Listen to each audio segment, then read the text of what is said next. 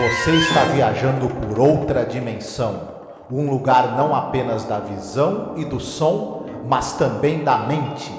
Uma jornada em uma terra maravilhosa, cujos limites são os da fantasia. Sua próxima parada, além da imaginação. Unless you help me, I'm going to die. You're trying to trick me. I've been shot. I need a doctor. Why do you torture me? It isn't fair.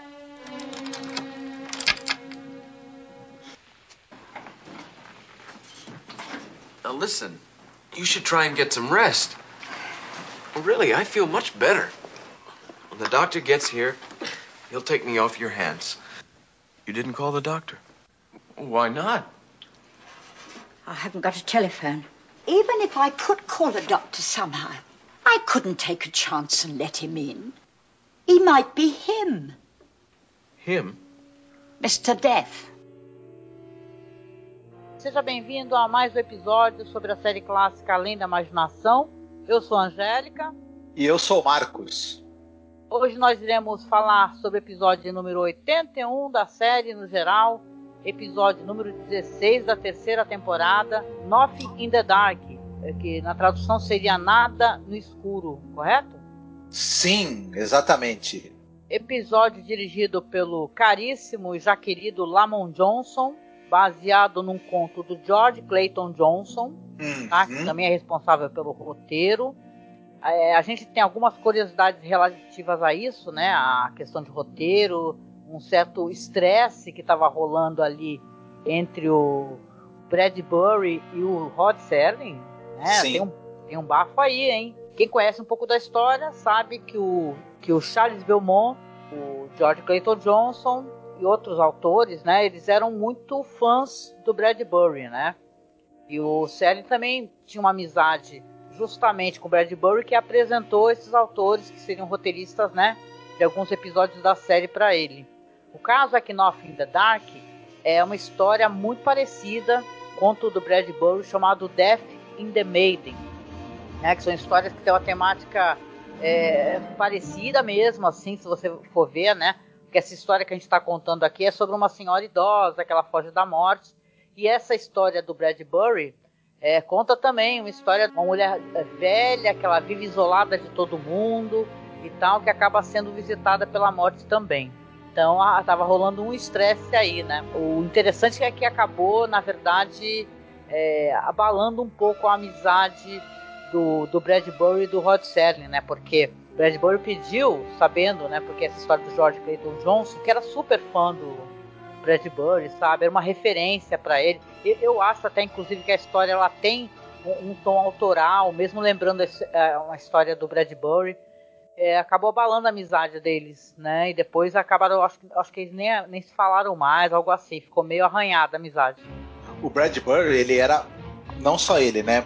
Muitos autores, mas ele é um exemplo disso. Ele era muito ciumento com a obra dele. Esse ciúme, né, que ele tinha em relação aos textos dele, mais de uma vez acabou gerando controvérsias e brigas e discussões quando ele estava participando é, de algum de alguma obra audiovisual que ele estava ajudando a roteirizar, ou ele quando ele soube que adaptaram alguma coisa dele, ou é parecido, não foi o primeiro nem o último estresse que aconteceu por causa disso, né?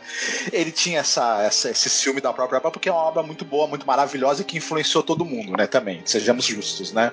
Ah, e eu acho que é importante a gente falar, né, que esses autores, eles faziam parte de um coletivo de escritores, né, chamado Southern California School, né, o Charles Belmont, o Richard Matheson, o George Clayton Johnson. Tem até uma história interessante, né, que diz que o, Bradbury e o Charles Belmont estavam dirigindo numa estrada ali na, na década de 50 e ambos acabaram notando uma placa na estrada meio esquisita é, que era algo como sujeira grátis, né?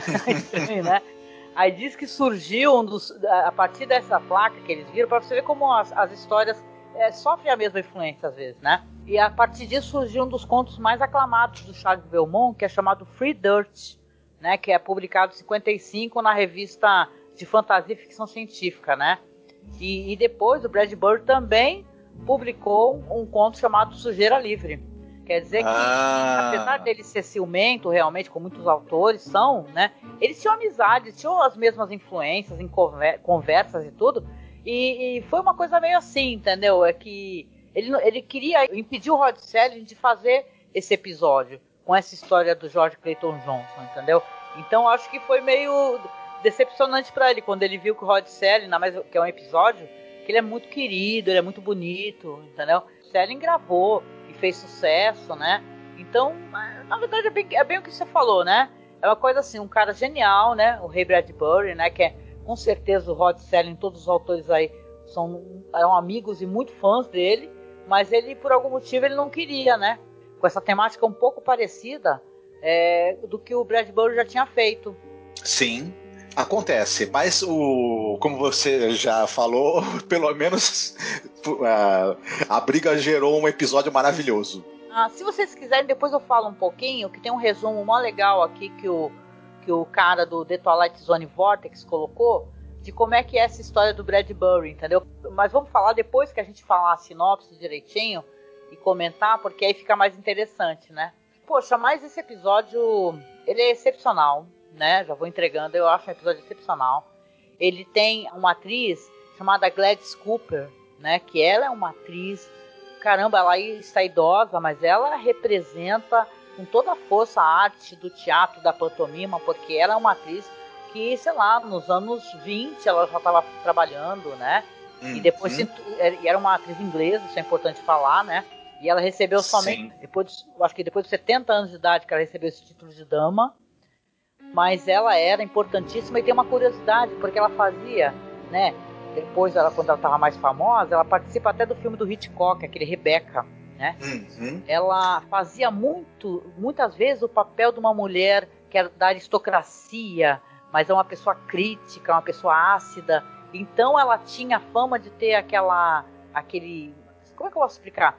De ter aqueles personagens assim de nariz empinado, assim, poderosos e, e, as pessoas não achavam que ela fosse querer interpretar uma velhinha num ambiente decrépito, entendeu? Numa história que é, é uma reflexão né, sobre a vida e a morte. Então ela dá um verdadeiro show de atuação. É, tem também, claro, o Robert Redford, que ele está na flor da idade da beleza. Ele já havia participado de um episódio que a gente comentou quando a gente falou sobre aquele episódio do campo de concentração, Death's Head Revisited, né? Que a gente comentou. E ele participou num episódio do último, do Playhouse 90, onde ele interpreta um soldado. Então ele, o Rod Serling já conhecia o Robert Redford, mas ele depois, claro, se transformou num diretor importante. Mas aí ele no começo de carreira, no auge da beleza, então é interessante, né? Nessa época, o Robert Redford ele ainda é, não era um astro, ele estava ainda te, provando o talento dele como, como ator, ele era muito escalado nessa época do episódio, ainda pela beleza dele. Uhum. E, pela, e pelo frescor da juventude né, que ele tinha. E depois, com o tempo, ele foi se provando como um, um ator muito bom e também uma pessoa com, muito ativa nessa coisa de. Ele, ele, é um cara que tem uma longa carreira como produtor de documentários, né? Enfim, uhum. uma, uma, figura aí conhecidíssima de Hollywood, não, não, vale nem a pena a gente perder muito tempo, né? Porque é mais conhecido, muito como pessoa muito conhecida, né? Então, tem uma curiosidade também, que é, por questão de ordem, né? O, o Nothing in the Dark, ele é o primeiro episódio que o Lamont Johnson gravou da The Twilight Zone. Uhum. Só que os episódios que ele gravou depois saíram antes, né? Que é os Isso. cinco personagens em busca de uma saída e o Kick the Can, né? Então você vê que interessante, né? Esse, na verdade é a primeira contribuição mesmo, a primeira gravação que ele fez. Esse episódio ele tinha sido gravado ao longo da segunda temporada e eles pretendiam que ele fosse o episódio que fosse encerrar a segunda temporada. Mas eu acho que eles acharam que ele tem um. Apesar dele, dele ter. É, um final mais ou menos otimista, talvez acharam que o clima dele era muito para baixo, enfim, resolveram esperar para ele. Então, eles, eles resolveram esperar e só é, apresentá-lo na terceira temporada. Qual é o, o episódio que é, que é, final da segunda temporada? Você lembra qual que foi, Angélica? Ah, o último episódio da temporada é o é The Changing of the Guards. Uhum. Que é o último episódio. Tem um episódio aqui nessa temporada também que é o episódio de, é, I Think the Body Electric, né? É famoso esse episódio também. Pois é, então o episódio tem o, o é, RG Armstrong, também que faz um papel no episódio. Tem pouquíssimos atores em cena, mas eu gosto também do papel que ele faz. Acho muito bonito também, né? Ele tem umas falas bonitas, né? Esse episódio, ele tem uns diálogos lindos, né? Tem uma coisa que eu gosto, e com certeza você também, são aqueles diálogos que te levam a uma reflexão. E esse personagem aí, que é o interpretado pelo R. Armstrong, que ele faz o empreiteiro, ele fala coisas é, referentes à construção e demolição que, que fazem aquela reflexão do que, que é a vida, né? A finitude da vida e o nascimento de uma nova vida, né? A continuidade, né? Então é bonito assim demais, é um, um belo episódio esse daqui. Uhum. Então vamos lá para a sinopse do episódio. No episódio nós vamos ter ali a, a Wanda Doom, ou Wanda Dunn, sei lá. A Wanda Dunn, que é uma mulher idosa, muito frágil. Você tem ela num apartamento todo destroçado, escuro, uma espécie de porão, na verdade, que você vê que é um, um cortiço abandonado, né? Tudo é fechado, as janelas são fechadas com madeira e tal. E ela está dormindo quando o episódio começa. Ela é acordada por barulhos, né? Ela olha pela janela e vê que tem uma pessoa lá fora. Ela escuta uns, um, não sei se é tiros, né? Ela escuta tiros e vê que um, um homem jovem chamado Harold Beldon ela vai descobrir que é um jovem policial. E ele levou um tiro, tá caído ali na porta dela, começa a pedir para ela ajuda, né, para abrir a porta, para que ela peça ajuda, que ela chame o médico, né? E ela fala que não, que não, que não pode abrir, que não pode abrir. Ela vai acabar ficando solidária, né, vendo ele sofrer e resolve sair. Quando ela sai, ela fala assim, né? Você estranha isso que ela fala. Ela fala: "Nossa, estou aqui. Eu saí e continuo viva." E aí ele olha para ela assim e ela acaba, né, ajudando ele a entrar. Próxima cena a gente já tem ela ali fazendo um chá, tentando acomodou ele numa cama, né? Ele parece que já está há algum tempo ali e ele fica perguntando para ela se ela já chamou, né, um médico para que possa ajudar ele a estabilizar a condição dele, né? Apesar de não estar tá sofrendo tanto como ele estava sofrendo antes. Aí ela explica para ele. Né, ela fala não, não chamei. Aí ele por que que você não chamou? Aí a gente vai conhecer a história dela, né? A, a Wanda, ela tem uma história de fuga da morte, né? Ela fala que uma vez ela estava num ônibus, ela viu uma mulher tricotando umas meias, um menino bonito que estava ali por perto, gentil porque caiu no novelo de lã e ele pegou para ela. Só que quando o, o menino foi embora e depois chegou no próximo ponto, ela viu que a mulher estava morta. Então ela começa a ver é, figuras né, que pelo que eu entendi não, não, nem sempre tem a mesma face, né, a mesma aparência, que ela reconhece como a, como a morte. E ela resolve então ficar trancada no, na casa dela, não receber ninguém. Ela fala inclusive que quem leva a comida para ela é um menino de uma mercearia, né, que entrega na porta. E ela não sai para nada. Então é, ela fica ali então refém desse, fica, fica nesse espaço ali, desse apartamento escuro, num prédio que na verdade parece que está prestes a ser demolido, não é? Tanto que ela fala que já, várias vezes já foi um, um empreiteiro lá bater, tentar convencer ela a sair de lá, ela não responde, fala que ele desistiu. E nisso tudo, ela está lá conversando com esse belo homem jovem e tal, que é um policial ferido, e batem na porta novamente. Aí ele fala para ela: por que, que você não abre a porta? Abra a porta, né? Aí você vai ter esse cara que você vai ver que é um empreiteiro, que vai conversar com ela e tal. Ela, ela tem até uma, uma síncope, né? Ela desmaia. E aí ele a, a, socorre, né? Coloca ela na cama, você vê que é uma pessoa muito gentil, né? Conversa com ela sobre essas questões de ela precisar sair do, do prédio, porque existe uma importância, é perigoso esse prédio que ela está, né? Aí ela percebe que a, a senhora, quando ela já acorda do desmaio, que o empreiteiro está conversando com ela e tudo, mas ele não está enxergando esse homem, esse policial ferido deitado lá, né? Que a Wanda está ajudando. E aí sim a gente vai ter o, o, o, o grande plot twist da história, né? Pois é, vou contar só até aqui. para a gente poder discutir um pouco o que, que, a gente achou do episódio. Tem algumas coisas que me chamaram a atenção nesse episódio.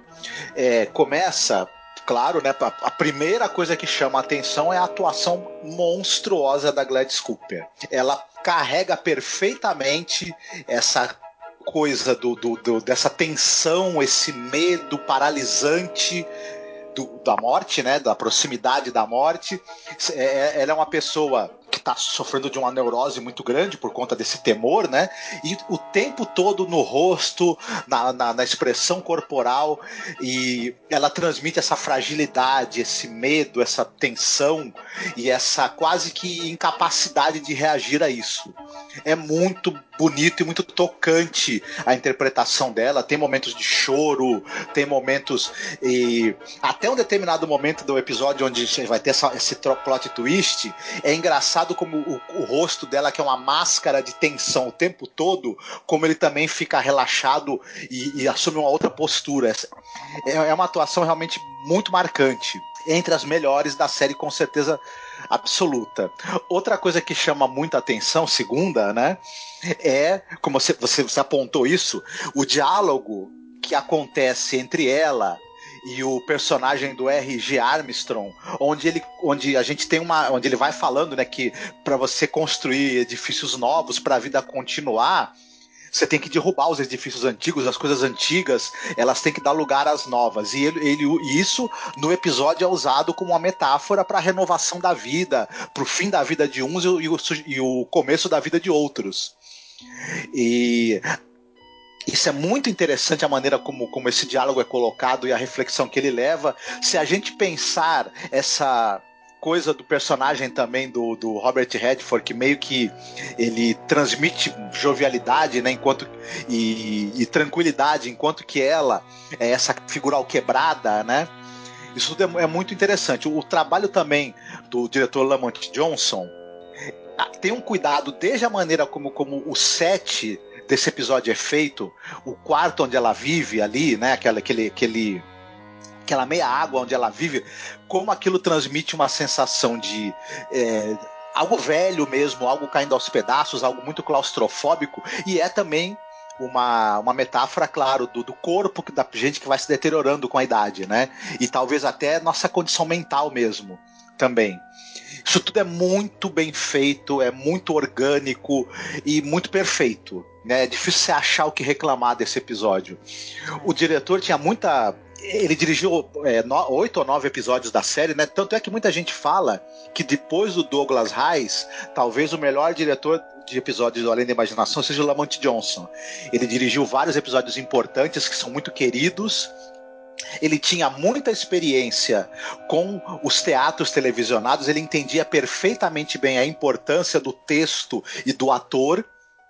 E ao mesmo tempo ele também já tinha alguma experiência com essa, essa, esse conceito mais moderno de televisão também que foi surgindo nos anos 60, no, no final dos anos 50 e início dos anos 60. Ele tinha uma boa visão para as duas coisas. É muito competente, muito segura a direção dele. Enfim, um episódio para mim que ele é assim impecável e me tocou muito também, me, me fez refletir bastante.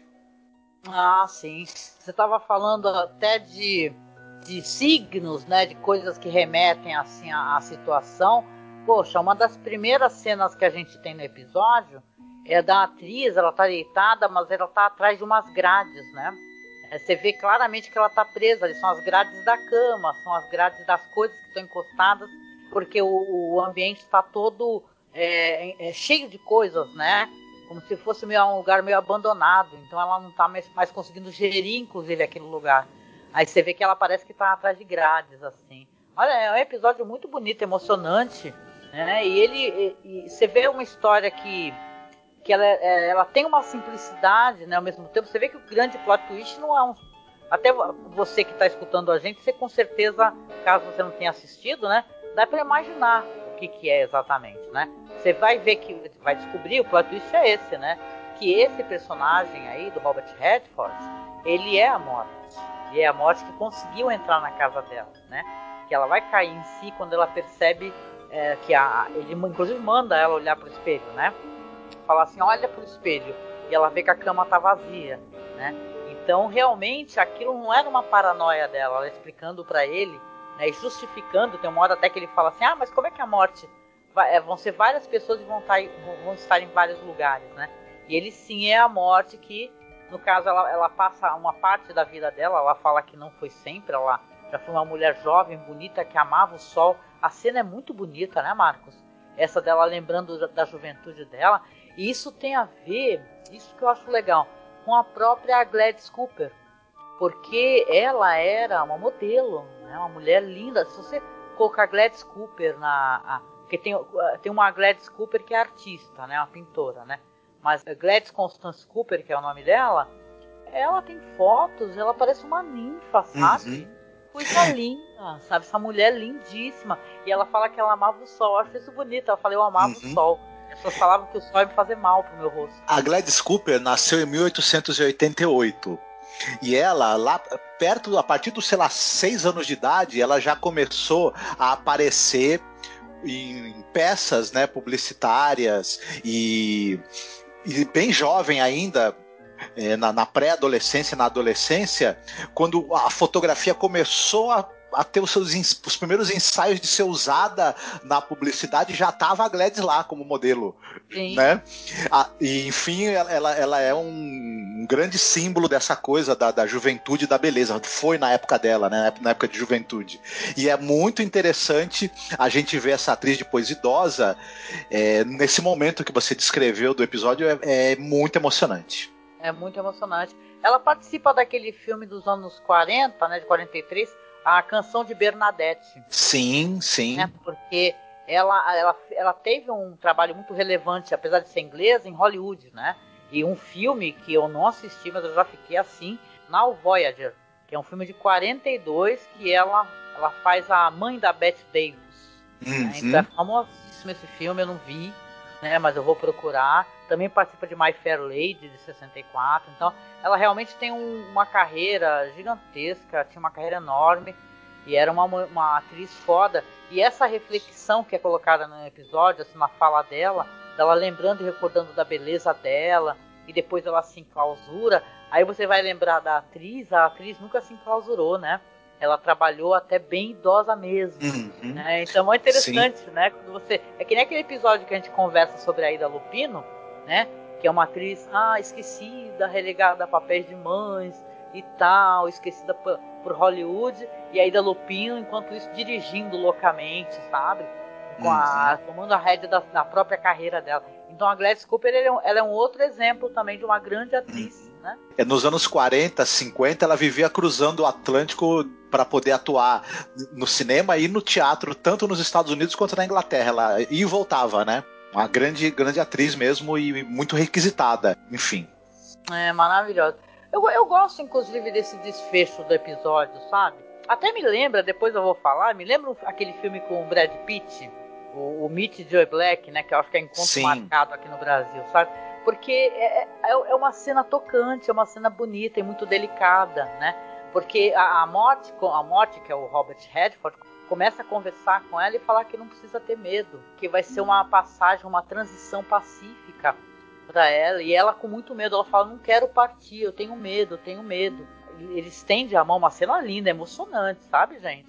É, ele estende a mão assim para ela, ela pega na mão dele e ele fala assim: "Ah, não precisa ter medo", né? Aí ela: ah, "O que que eu vou sentir?". Ele fala: "Não, você não vai sentir nada" olha para lá. Aí ela olha para a cama, ela tá deitada na cama, né? O corpo uhum. dela, né? Ela já fez já essa passagem, né? E a morte vai levar ela sim, é, talvez estivesse perseguindo ela sim, né? Porque o momento dela chegou, mas ela é levada com muita, muita, muito cuidado e muito carinho, né? Uhum. Para que ela não sinta medo, né? Então ela, ele fala, a morte até fala, agora você vai viver uma, uma nova aventura. E chama ela é isso eu acho muito bonito a personagem, né? Chama ela de mãe. Né? Fala assim, vem mãe. Sim. Isso é uhum. bonito, né? E você fica, na hora que você está assistindo, você não entende, né?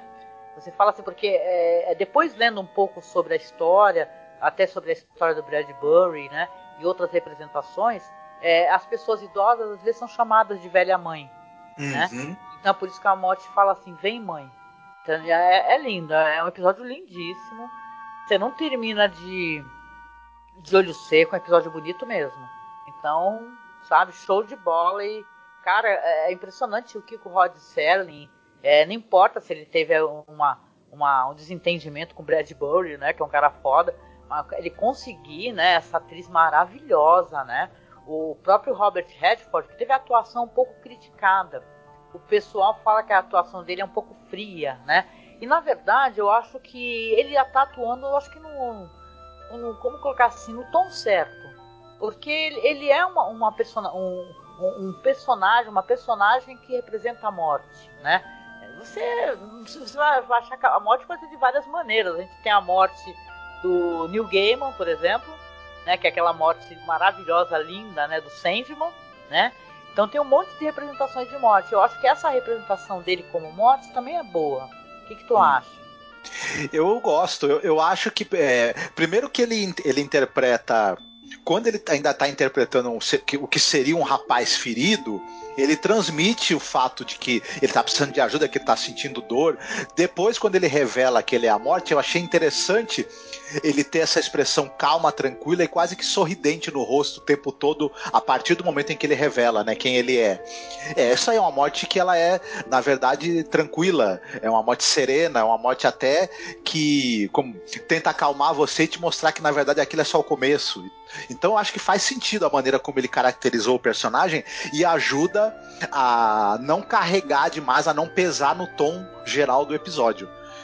É. Enfim, e sabe uma curiosidade, né? Na história original do George Clayton Johnson é diferente, porque aqui a gente vai ter os personagens, vai ter a morte, vai ter a Wanda e vai ter o empreiteiro, né?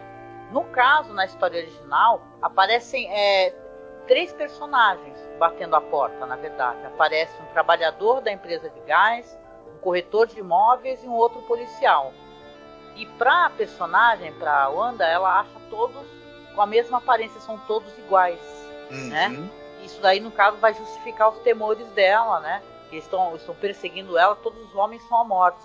Né? Então você vai ter o, o personagem, eu acho que na, na, história do Beldon, ele não é, um, um não, é, não é a morte. Né? Ele é realmente um policial, né? Então eu achei uhum. isso muito uhum. interessante. Que ela acaba, só que é bem triste, né? Nessa história do George Clayton Johnson, é, ela acaba caindo numa espécie de buraco nesse local meio destruído que ela mora e ela morre sabe? Aí quando o, o, o Beldon vai, vai ficar guardando lá, que é o policial, e vai chegar o motorista do carro fúnebre, ele olha e, e vê que o motorista tem o mesmo rosto dos caras que foram bater na porta da, da Wanda, entendeu? Aí quando ele pergunta assim, ele fala assim, olha, não conheço você, né? Ele pergunta pro motorista do, do carro fúnebre que foi pegar o corpo. Ah, aí o, o motorista responde, ah, você não conhece, mas vai conhecer. Então é meio tétrico, né? Uhum, realmente. É, interessante. É, eu, eu, achei, eu achei também curioso e é, é sempre interessante a gente fazer a comparação com os contos originais, né? E, como ele fica a adaptação deles para a série, né? Eu achei bem curioso também o, o desenvolvimento dessa história. Dá vontade de lê-la, inclusive, né? Ah, é. Nossa, eu queria ler tudo que esse pessoal fez, gente. Mas aqui pra gente no Brasil, é muito difícil, sabe? Você tem que ler, ser fluente em inglês, tem que ler inglês. Você é, né? Diga de passagem, mas eu não, né? Então complica, né? Mas eu tenho muita curiosidade, tem nos Estados Unidos e tal. Acho que talvez em Portugal tem alguma coisa em português de Portugal mesmo, né? Mas nos Estados Unidos tem muito material, tem uns, tem uns, uhum. uns roteiros para você ler. Isso você consegue até na internet. Você consegue é, ver os originais do Richard Matheson. Ontem a gente tá, vai sair depois do podcast mas ontem foi o aniversário do Richard Matheson pessoal começou a publicar o, os livros, então, dos contos que saíram na série e tal, de coisas que tem influência do Richard Matheson. Então é mó legal o material que os caras têm lá, né? Pra poder conhecer. Bom, de qualquer maneira, eu achei o episódio muito maravilhoso. É, é chato você saber que o Brad Burr se desentendeu com o Rod Serling, né?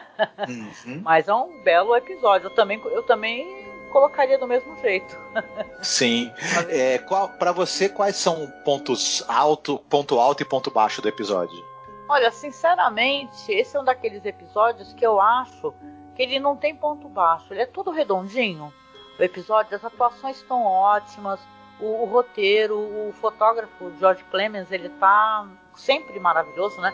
Mas nesse episódio tem uns ângulos assim que são filmados do rosto dela, a iluminação de cena, né? Dá para ver, é, inclusive o que você comentou, que você vê a transição nessa atuação dela, daquele medo que ela tem expresso no rosto para tranquilidade, sabe? Quando ela fica em paz. Então isso é muito bonito. É muito bonito. Você falou um negócio interessante esse, esse episódio, a câmera, ela ela trabalha, ela tem movimentos e transições suaves. É muito bacana isso. Só em, só em um outro momento ela faz um, uns cortes mais. Uns, uns saltos, né? Uns, uns, jump cuts, né? Que o pessoal fala. Mas ela tem uma movimentação é, bem orgânica e suave. E isso era, isso era é, raro pra época, inclusive. É bem bacana isso também, né? Ah, eu deixa eu só, já que eu prometi, deixa eu só comentar um pouco como é que é a história do Bradbury, né? Claro, é, é diferente, né? Mas é parecida de certa maneira, né? Na história dele, a velha mãe, olha como é que ela é chamada, né?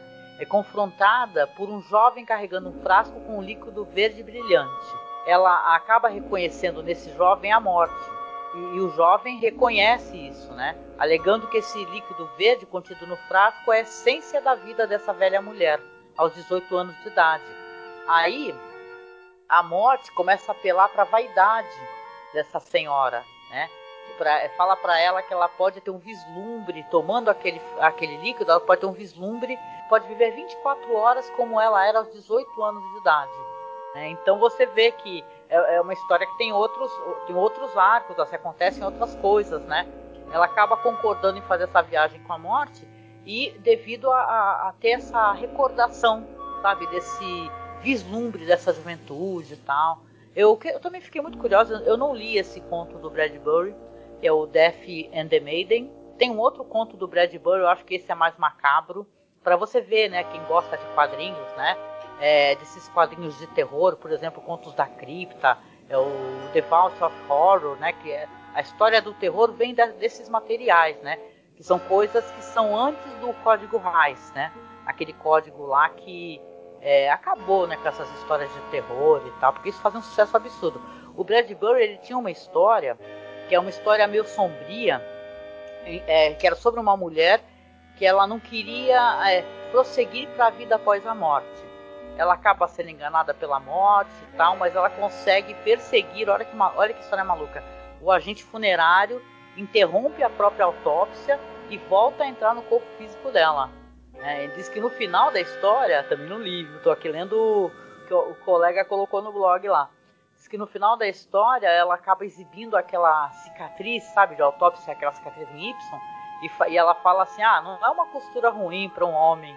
Né? Então tinha esse, esse, esse, tom meio macabro e cômico, sabe? Interessante, né? O Bradbury é um gênio, né, gente? É Sim. Maravilhoso se eu não me engano, essa história da morte da donzela, ela foi publicada no, no, numa coletânea chamada Machines of Joy, As Máquinas da Alegria, tem editado em português. Eu não li essa coletânea. Eu gosto do Bradbury, mas essa coletânea eu não li. Mas né, tá anotado aí que eu preciso encontrar para ler. Ah, é que tem em português. O Bradbury ele é mais tem? fácil de encontrar né, em português, né? Muita coisa dele foi editada, bastante coisa, então é, dá para o pessoal encontrar é, os trabalhos dele, os contos dele facilmente e ter uma boa panorama do que foi a obra dele. Uhum. E pois é, te perguntar, né? Porque senão acaba esquecendo o que, que você achou de ponto alto e ponto baixo. Para mim, o ponto alto do episódio, ele começa quando o episódio começa e termina nos créditos finais. É o ponto alto do episódio. pois é, né? Tem alguns episódios que eles são perfeitos, né? Eles são uma maravilha, né? E esse episódio, com toda certeza? É, é, é, o representante assim, de que a linha imaginação tem de melhor, né? Pois é, mas vamos lá a nossa, a nossa sessão de recomendações. Você separou alguma coisa para recomendar? Sim.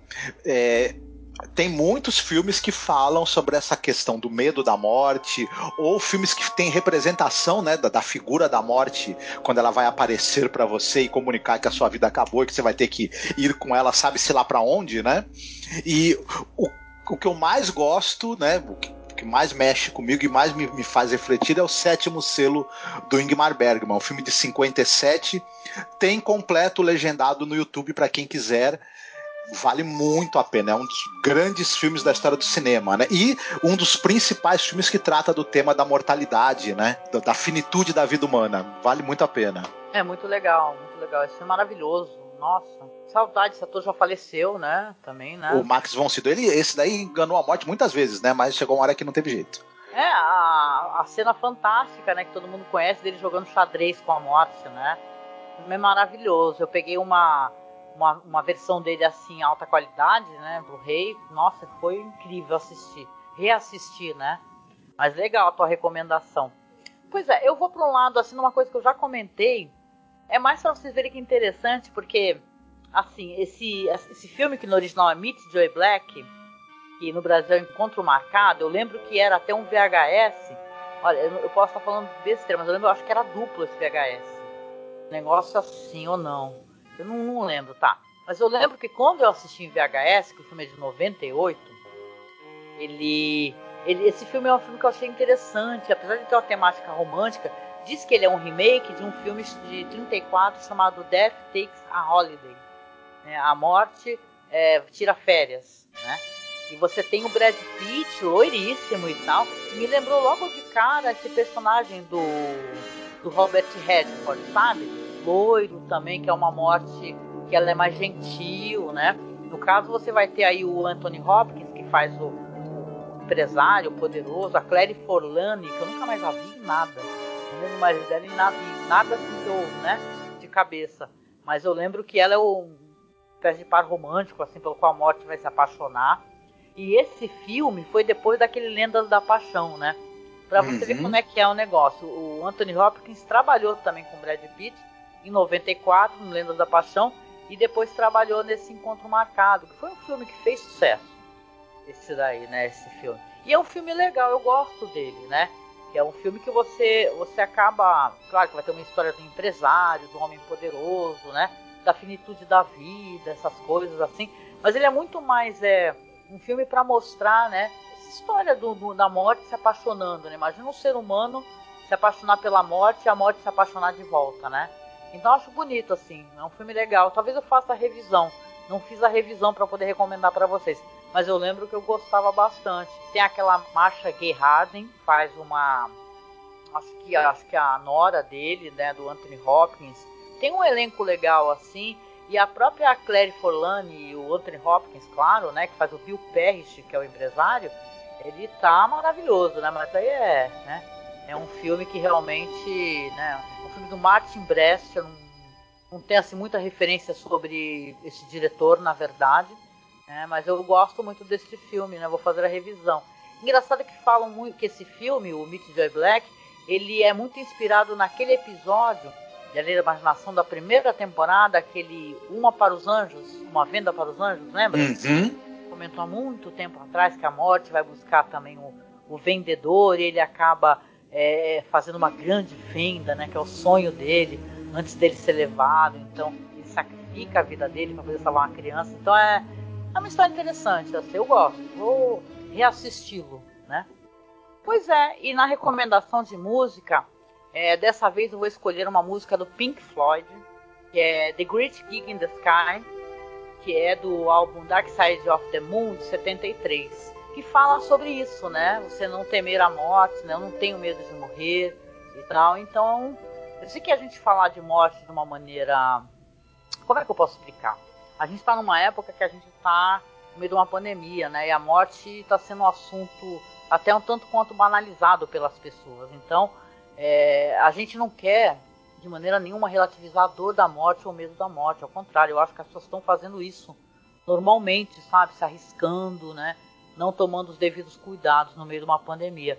Mas é um episódio que ele se põe a refletir sobre a morte, sobre a vida e sobre a morte, né? De uma maneira delicada, né? Que não é que a gente deve aceitar e se entregar, não, a gente deve lutar pela vida, claro. Mas é importante você também, você não tratar isso como um tabu. É isso que eu quero dizer, entendeu? Que a morte não é para ser normalizada, né? Ser banalizada. Mas a morte também não pode ser um tabu, né? Eu lembro que uma vez a gente conversou em um podcast, rapidamente, né, que eu me ponho a fazer reflexões no meio das minhas falas, né? Eu lembro que a gente falou sobre o processo higienizante e, e da morte. Eu lembro, não sei exatamente qual foi o podcast que a gente conversou, mas o Douglas acho que estava presente com a gente. O Douglas é nosso amigo do podcast, que ele grava muito com a gente. E eu lembro, pela minha idade, que eu cheguei aí, por exemplo, em velório na casa da pessoa, né? A pessoa na mesa de casa, né? Então, é, hoje em dia é um processo que você você se despede de alguém, você só hoje, olha, com a pandemia você nem mais tem aquele aqueles procedimentos que você pode fazer o velório e tal, né? Por causa das questões de saúde. Mas hoje em dia você normalmente, né, em outras situações, você vê a pessoa, né, somente naquele momento e depois na hora do, do, do velório, do enterro e acabou. E era uma coisa mais próxima, né? Uma coisa uhum. mais próxima dos familiares, né? Então é claro, né? A gente faz aqui um lamento, né? Torce para que acabe essa pandemia, para que as coisas se normalizem. Sim, a vida é importante, você viver, né? Lute pela vida, né? Fica aqui o nosso recado também, é, para que as pessoas eh, tomem o devido cuidado, sabe? E elas não fiquem é, ignorando processos de distanciamento social, né? Que, que vão levar os seus parentes para tomar vacina, os idosos, né? São os mais velhos que estão, né? Que vão primeiro e é isso, né? Uhum. Só para a gente não deixar uma mensagem de assim, ah, a morte é linda, maravilhosa, abraça a morte. Não, é, a, a, morte é um processo que ele é natural, né? Pode ser um tabu, mas é um processo natural. Então a gente precisa, na verdade, proteger, né? Quem a gente ama, né? E vamos viver, né? Vamos à vida, né? Vamos, vamos lutar pela vida, em busca da vida, do discurso da vida, isso é importante, né, Marcos? A gente a gente lutar a favor da vida e do ser humano, né? Não promover o discurso da morte e não bater palma para quem está discursando e falando para você desistir da sua vida em nome de dinheiro, né? Então é isso, né? Desculpe a pequena reflexão. É, eu sempre achei que uma boa atitude em relação à, à morte, à finitude da vida, é não ter medo, mas também não ter pressa. E sendo assim, máscara, distanciamento social, álcool gel e vacina é recomendado para a gente continuar vivo e poder, né, aproveitar as coisas boas que a vida tem antes que a inevitável momento, né, chegue, que chega para todos, né? Exatamente, muito bom que você falou. Não ter medo, mas não ter pressa e, e não ser fatalista. O discurso fatalista, ele é um discurso muito perigoso, sabe? Quando a gente fala assim, ah, não tem nada que eu possa fazer, né? Tem sim, tem. viu? Força, tem sim. Continua preservando, preservando os que você ama, incentivando as pessoas a utilizarem máscara, porque isso é importante sim, né? Vamos lutar pela vida, minha gente.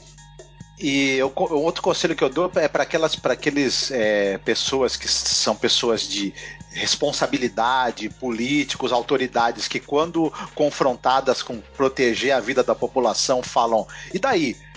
Quando chegar a hora deles pedirem voto, você fale também e daí? Não vou votar em você. Exatamente, né? E é claro, chegando no final aqui, eu convido vocês a acessar o nosso site, tá? A gente tem o outro site também, que é o site free do WordPress, né? Porque o Facebook ele bloqueia o nosso site, então a gente tem um, um site de backup, que é o um site WordPress, que é o masmorracine.wordpress.com. Nós temos nossos perfis no Facebook, então você acessa lá no Facebook Masmorracine. Tem a página de fotos dos bastidores da linha Imaginação, que é The Twilight Zone Behind the Scenes. No Twitter nós estamos como Masmorra Underline Cast. No Instagram nós estamos com arroba masmorracine. Acesse, siga, prestigie, porque a curadoria do nosso amigo William Funchal, está fazendo esse trabalho maravilhoso para a gente, uns vídeos muito legais, né, Marcos? Ele está sempre publicando. Confiram, por favor, o trabalho do William, vocês não vão se arrepender. O trabalho do que ele faz com os vídeos é bacana demais. Adoro a seleção de músicas que ele, que ele usa. É muito bacana mesmo, viu? Nossa, ele é maravilhoso, tem uma sensibilidade. Um beijo, viu, William, que eu sei que ele está escutando a gente.